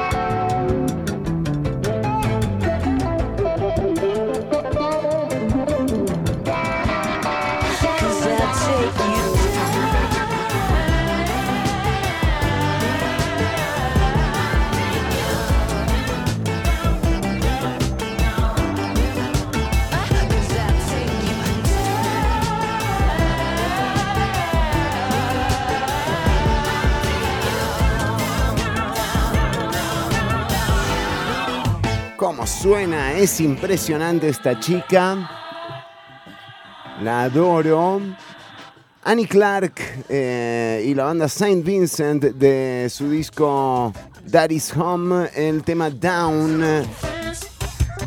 Bueno, eh, vamos con eh, lo postergado, claro, los saludos de la audiencia, los mensajes de nuestra estimable audiencia. 27 millones. ok, eh, vamos, vamos con los mensajes. Bueno, Cristian, un saludo para vos. eh, eh, ni hablar. Eh, también Luis Bonilla. Qué grosso, ¿no? Tenemos en este momento tres partidos. Por ahí hay otro mensaje que habla de la particularidad. Bueno, hoy tuvimos a la diputada que también se autodenomina oficialista. Luis Meri Alpizar, eh, el rodriguismo, ¿eh? Podría llamarse. Bueno, tome mil, dice. Un saludo para Luis Bonilla, eh, que dice, son los más críticos y no pueden exponer una sola crítica. claro, que yo le decía, bueno, a ver, critiquen algo, pero bueno, no, al final criticó un poco el estilo, ¿verdad? Kat nos dice, se quedó pensando, sí, yo también me dejó pensando. Eh, y en lo público, ¿qué se ha mejorado? Nos pregunta Luis. Son buenas preguntas, Luis. Yo también me las hago. Eh, y cuando eh, uno busca en... Incluso preguntándole ¿no? a las personas que, que respaldan la gestión de- del gobierno, claro, te dicen, bueno, la burocracia, Mm, no sé, son cosas difíciles de, medir, pero en política pública creo que el gobierno eh, tiene, tiene una deuda. Eh, también nos dice Gerardo, es taxi totalmente, Rodrigo y Pilar pusieron eh, el resto de los 10 diputados, ¿eso no es un favorcito? Claro, es que estas son las dudas que generan este tipo de acciones, ¿no? Como la que es que toda una fracción, bueno, que 8 de 9 funden otro partido.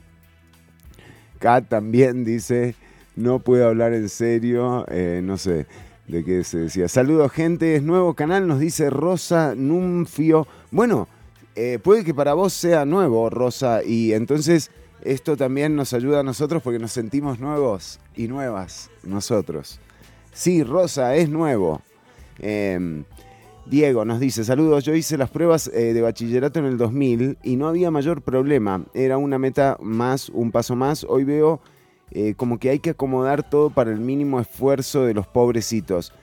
Claro, Diego, yo te entiendo, eh, pero aquí quienes están haciendo y quienes están demandando la suspensión de la prueba no piden que no se los evalúe y de hecho la eliminación de esta prueba estandarizada, la segunda, incluso ha sido de alguna forma avalado por el propio Ministerio de Educación que no quiere dar el brazo a torcer, pero que a su vez también, digamos, eh, no sé, eh, dice que sí le va a bajar el porcentaje a la nota final, ¿no? Entonces, eh, de nuevo, creo que mm, los chicos y las chicas han sido claros y claras en decir que ellos no están en contra de la evaluación, sino que esto está haciéndose muy mal, que todavía no tienen ni los resultados de la primera prueba, que habían dicho que iba a ser un ejemplo de cómo sería la segunda, después les cambiaron la metodología eh, y no tienen los resultados de la primera. Entonces, esa incertidumbre que tienen las chicas y los chicos hoy, Diego, creo que ni vos ni yo las, tuvimos eh, al momento de presentar nuestros exámenes. Sabíamos eh, qué era el examen de bachillerato, sabíamos para qué servía eh, y nos preparábamos para eso. En este caso, estas chicas y chicos no saben para qué prepararse y eso es lo que le reclaman a las autoridades en este momento. También nos dice Kat, no se puede pedir un estándar o que den esos requisitos si la educación como tal es deficiente. Incluso la deficiencia que, que, no solo es señalada por vos, Kat, que aquí lo hemos dicho, hay tantas eh, tantos diagnósticos en torno a la calidad y a las condiciones en las que las chicas y los chicos acceden a la educación, todas eh, son en rojo, todas son una alerta, todas son una alarma, todas tienen eh, la advertencia de que está mal el sistema educativo. La propia ex ministra, ex viceministra del MEP nos lo dijo hace unos minutos aquí en el programa, Rocío Solís. Eh, el sistema de educación es adultocentrista y esto es lo que hay que modificar. De hecho, veo en estas chicas y chicos una gran posibilidad de diseñar a futuro eh, un, sistema educativo eh, que, que, deje de ser un sufrimiento y sea realmente un proceso de, de aprendizaje. Así que sí, tenés razón, es deficiente y además es diferente, Kat, porque Kat que nos comenta desde Twitch, em, las condiciones, como bien lo decían los chicos y las chicas, ¿no?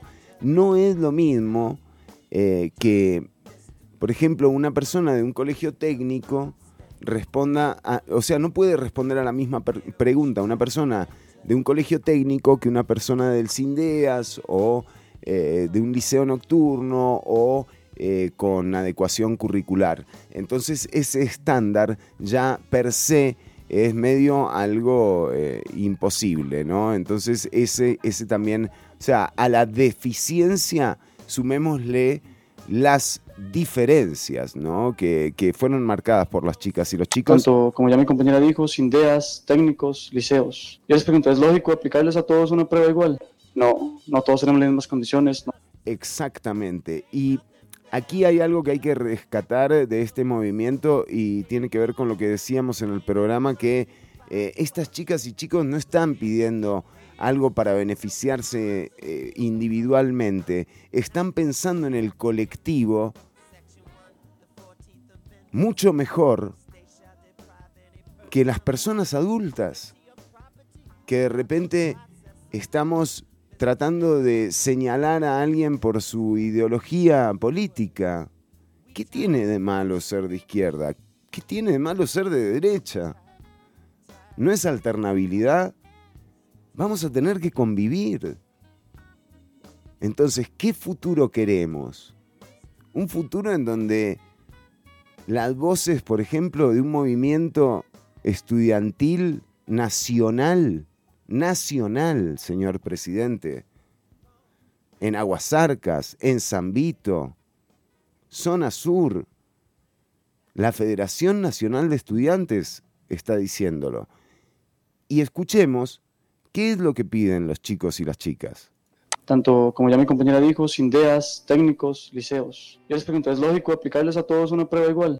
No, no todos tenemos las mismas condiciones, no todos partimos del mismo punto, porque el porcentaje de esta prueba afecta de manera radical a la nota final de presentación. Y esta era la primera conferencia de prensa que daban. Y entonces, de nuevo, reclamarles una afiliación política es reducir la discusión a nada, es poder mejorar nada. Hay cosas que va a hacer este gobierno que van a ser valiosas y que las vamos a tener que rescatar de alguna forma. No sé cuáles a esta altura, la verdad, pero preveo eso porque es muy difícil que, con cuatro, que en cuatro años de gestión pública hagas todo mal, aunque en los últimos 15 meses digamos, esa sea la constante, espero que en los próximos años no. O sea, que se dé una gestión en la que, bueno, habrá malo y habrá bueno, ¿me entendés? Eh, eh, tiene que ser así, debería ser así, veremos, ojalá. Eh, entonces, reclamarle una posición ideológica a una persona que está bregando porque se respeten sus derechos al acceso a la educación, me parece que habla muy mal de la persona que lo haga. También nos dice Diego, ahora que recuerdo fueron 22 años.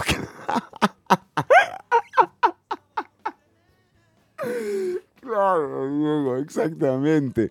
Uno se le va a la perica. Y yo, yo el otro día les decía, porque obviamente uno está hablando constantemente con las chicas y los chicos del movimiento, eh, con un diálogo fluido, muy respetuoso además y con una claridad eh, que, ya se la desearían algunos de los diputados que, por ejemplo, no usan el tiempo de parlamento para hablar nada o que dicen las tonteras que dicen a veces, eh, o algún político o algún ministro o algún presidente también o expresidente. Se desearían la elocuencia que tienen estas chicas y, estos chicos. Eh, también saludo para vos, Diego, nos pasa. Antes se hacía y todos cumplían. Es verdad, Diego, y creo que ellos no están por ese lado. Creo, no creo, estoy seguro. Eh, que lo que están reclamando es el desorden con el que se ha manejado esto y ojo, porque también nos están llegando denuncias de amedrentamiento. Entre lo que señala el movimiento estudiantil es que el lunes cuando eh, fueron a casa presidencial, luego de tres horas de estar en la calle llevando agua, no los recibieron. Ellos dicen que ellos no fueron recibidos, que fue después de las tres horas y cuando se da este incidente eh, reportado con la policía, que las chicas y los chicos también dicen que hubo abuso de poder de nuevo, es una denuncia y, deberán hacerla, ¿no? Pero eh, son, son realidades que hay que tomar en cuenta a la hora eh, de, tener una posición. Las limitaciones las pone cada uno. Mm, a veces, Diego, a veces, eh, muchas veces, pero en este caso creo que no, o al menos acompaño el reclamo del estudiantado. Pero de nuevo, eh, es válido lo que decís. Lo que yo no entiendo, lo que yo no, no logro empatar es el interés de las chicas y los chicos. Ellos no están diciendo eh, que no quieren ser evaluadas o evaluados. Ellos dicen, o sea, o como dijimos, digo, en lo que quedamos, ¿no? L también nos dice, tres partidos rodriguistas. Yo no lo puedo creer, L, pero en serio que no lo puedo creer. Parecen sectas evan- evangélicas separados, pero todos tienen un mismo Dios. Este era el comentario, eh, sí, más, eh, más acertado, ¿no? O sea, realmente hay tres partidos políticos eh, que, en, que de alguna forma veneran a la figura de, de Rodrigo Chávez. Es muy importante porque, mm, porque las situaciones varían y sobre todo en política eh, las variables a veces eh, son imponderables, quiero decir, pasa una cosa y los apoyos cambian y demás. Entonces, creo que esta fórmula de venerar tanto a, una persona, eh, nada, habrá que ver el resultado eh, cuál es. Por el momento eh, derivó en que el oficialismo tiene una crisis interna eh, gravísima, ¿verdad? Porque uno lo puede percibir con las salidas constantes eh, del gabinete, es un flujo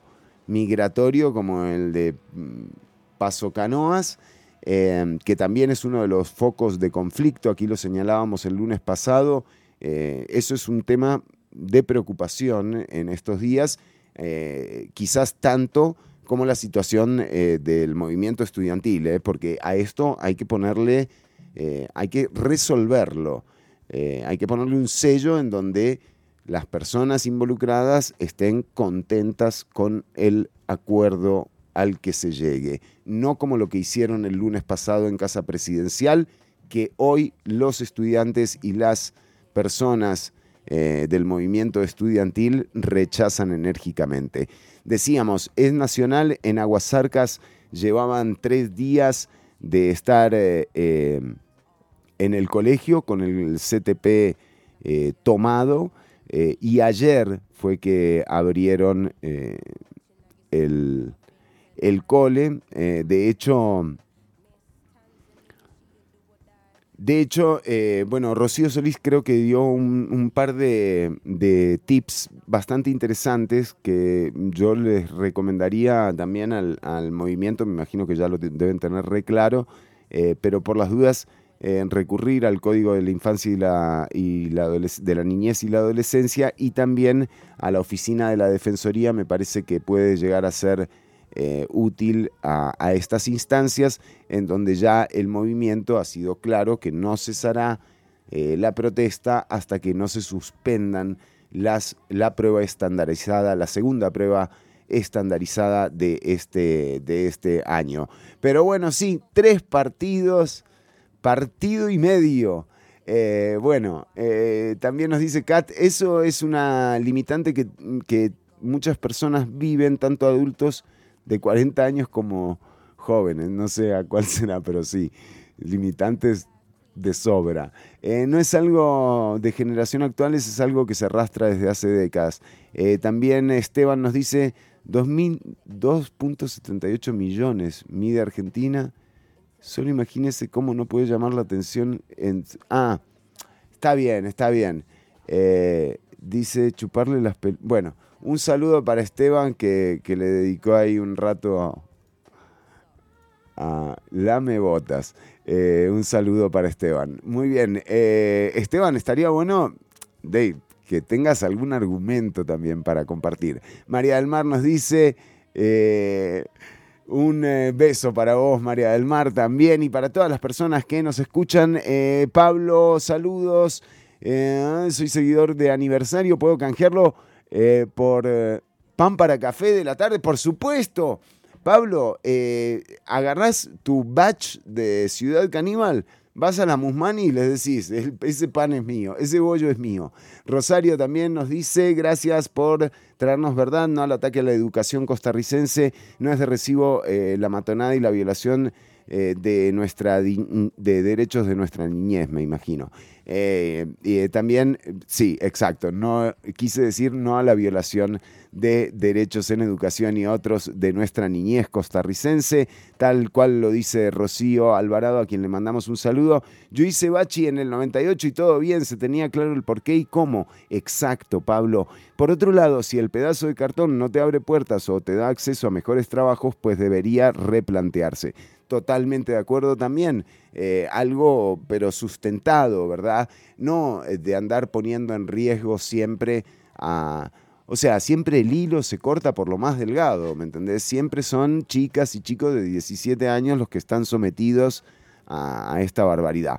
Vamos a ver qué era lo que pasaba el eh, lunes en Casa Presidencial. Sí, correcto, eh, en torno a, a este tema, sí. Hay un grupo hoy de 300 personas.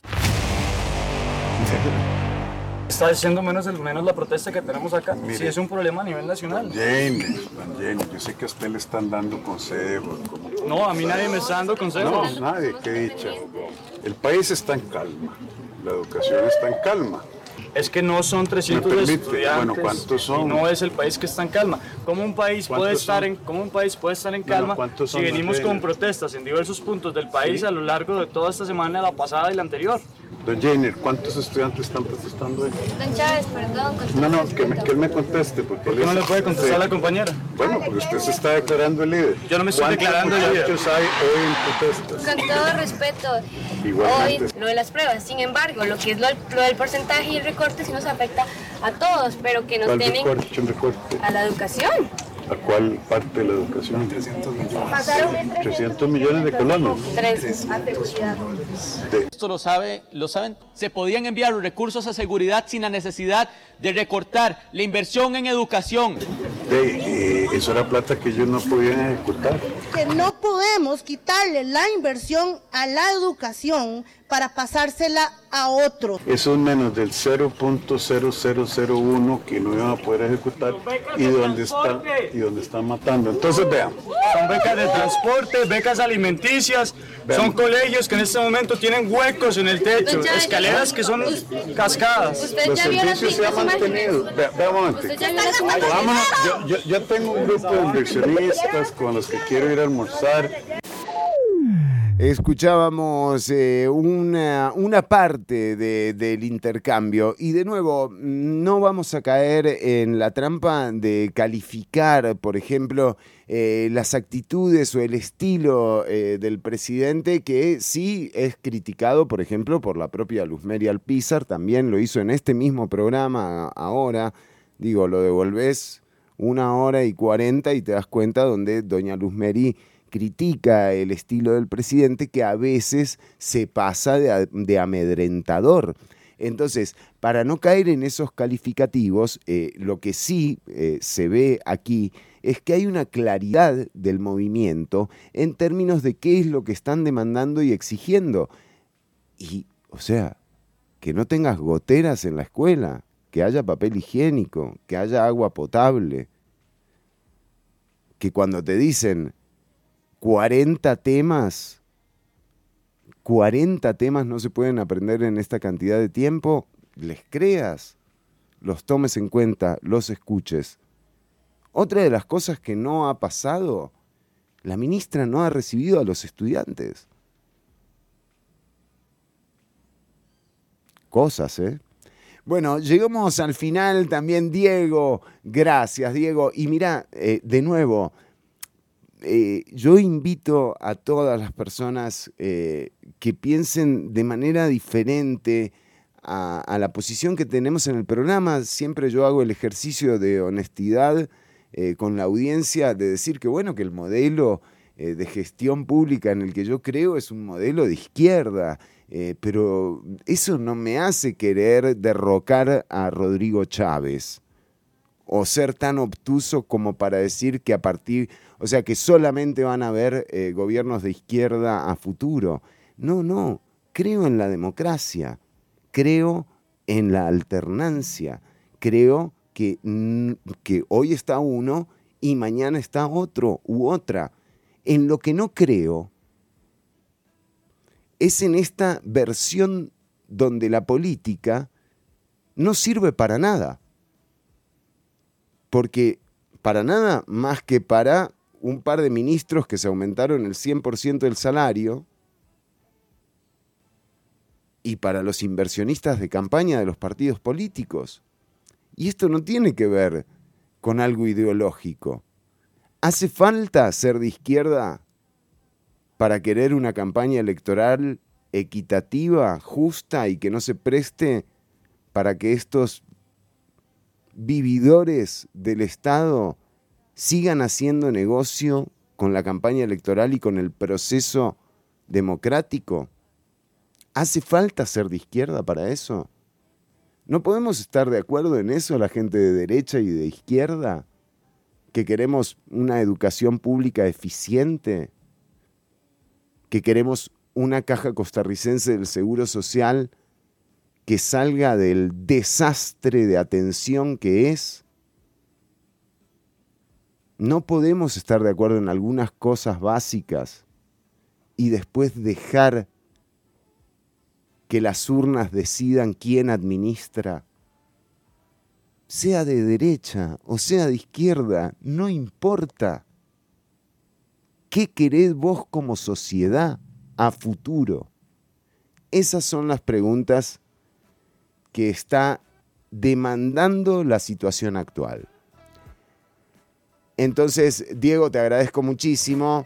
Eh, y, e invito a todas las personas eh, de pensamiento distinto a que también argumenten, a que también expongan sus ideas y que por supuesto, eh, nada, nos enteremos que pensar diferente es parte de vivir en democracia. Una, una, tarea pendiente también que tenemos como sociedad. también le mandamos un eh, un saludo a Cristian. Ahora Costa Rica manda, manda huevo caer otra vez. y sobre todo humor. Eso que dijo Luzmeri no lo considera blasfemia la iglesia Rodriguista. Ven que tenemos una audiencia maravillosa. Steven, eh, un partido de izquierda que alabó a Chávez y a Fidel defendiendo el Estado de Derecho Democrático y la institucionalidad. Qué broma son. No sé a quién. A quién se refiere. Si en las urnas van a. Si en las urnas van a desaparecer los del FA y otros más. Mira, Steven, creo que la construcción de una sociedad a partir de anular al otro mm, no ha sido la vía costarricense. Y, de esto basta con asomarse a la historia, ni siquiera profundizar, sino asomarse a la historia. Y mm, uno se da cuenta rápidamente que mientras en el mundo entero volaban bala por derechos como el acceso a la salud o a la educación, en Costa Rica eh, la Iglesia Católica, Rafael Ángel Calderón y el Partido Comunista convinieron en instalar la, el pacto social, ¿no? Eh, pero, pero bueno, es, eh, es así, eh, vivimos en democracia y como decía doña Rocío, ¿no? los códigos de niñez y adolescencia, la constitución, la firma de acuerdos internacionales, sigue vigente, por más que no les guste. Es que ese es el tema. Y yo me pregunto, me pregunto, ¿qué pretenden después de estos cuatro años de gobierno? Por ejemplo, la gente que ahora no sabe muy bien si es del PPCD, bueno, que es rodriguista, ¿no? Digamos. Eh, los rodriguistas, ¿qué esperan, ¿no? De, después de este gobierno que tanto defienden y están en todo su derecho, además. Eh, ganar otra elección, me imagino. Pero bueno, mm, están viendo que los resultados después de 15 meses de gestión concuerdan con las expectativas que generaron en campaña. Hay que analizar todo. Y, y eso también nos permite cambiar. Vos podés cambiar Podés apoyar hoy a alguien y mañana estar en total desacuerdo por algo que ocurrió. Pero en política eso tiene un costo y también lo estima el Código Electoral y lo estima el reglamento de la Asamblea Legislativa. No es casual que un diputado declarar- al declararse independiente vea limitado el acceso a, por ejemplo, la reunión de jefaturas de fracción o a los presupuestos en la administración de la Asamblea Legislativa. Eso no es casual. Se entiende que la política, la política pública, la legislación, se hace a partir de una estructura que respeta, por ejemplo, organizaciones de base, planes programáticos, ideologías, compromisos establecidos en esas organizaciones. Y por eso existe la política. Después, obviamente, se la pasaron, viste, por donde no alumbra el sol. Pero esa es la vigencia del acuerdo del pacto nacional que tenemos en ahora, actualmente. Quieren cambiar la constitución, es otra historia. Pero mientras no se apeguen a esto, y se lo digo al gobierno puntualmente, van a seguir teniendo fallos de la sala constitucional, de la Contraloría, de la Procuraduría, que les dicen que lo que están haciendo es ilegal. Entonces, por ahora, lo que yo veo es que al final de este mandato de Rodrigo Chávez, don Rodrigo va a tener que atender muchas asistencias a algunos juicios para demostrar que él siempre defendió el interés mayor del pueblo. Entonces, ese es el gran tema. Acá eh, Vargas Cristian nos dice, la sala de la Palomita de la Paz. Claro, hay un vínculo eh, con, con don Oscar Arias por ese fallo de la sala que le permite la reelección eh, en, el, en el año 2006.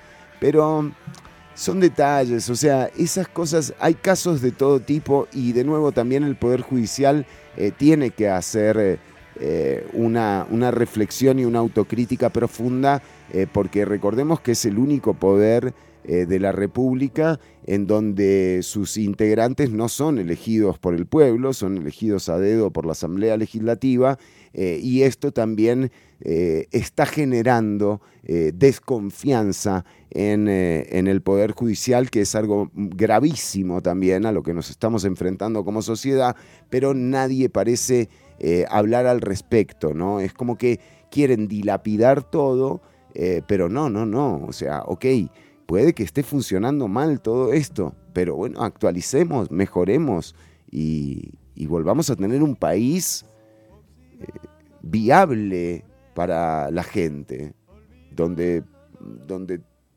haya proyectos a futuro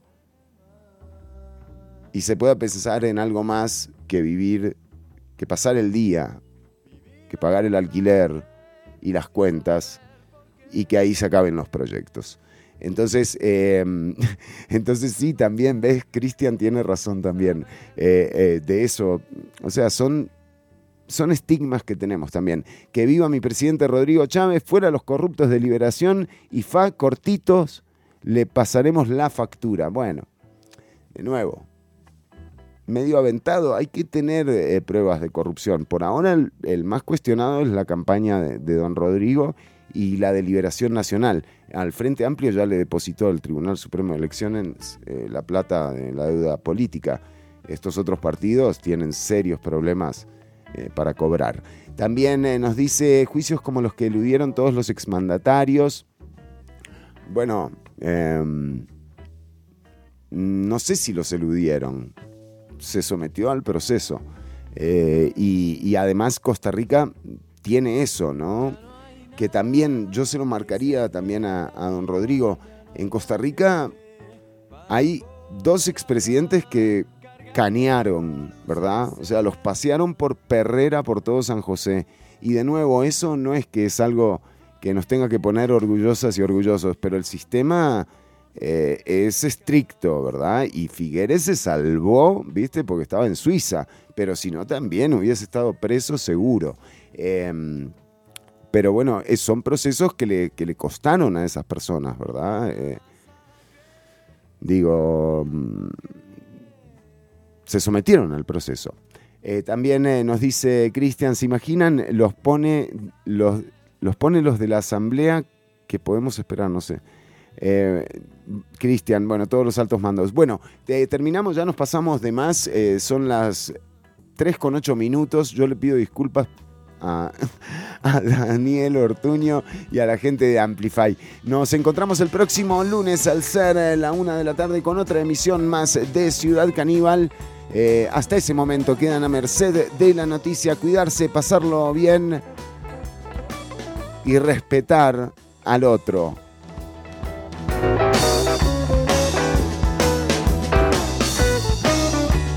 Hasta aquí una emisión más, o menos, de Ciudad Caníbal. En vivo los lunes y jueves de 1 a 3 de la tarde por Amplify Radio. Alguien está matando y no puede dejar. Alguien está matando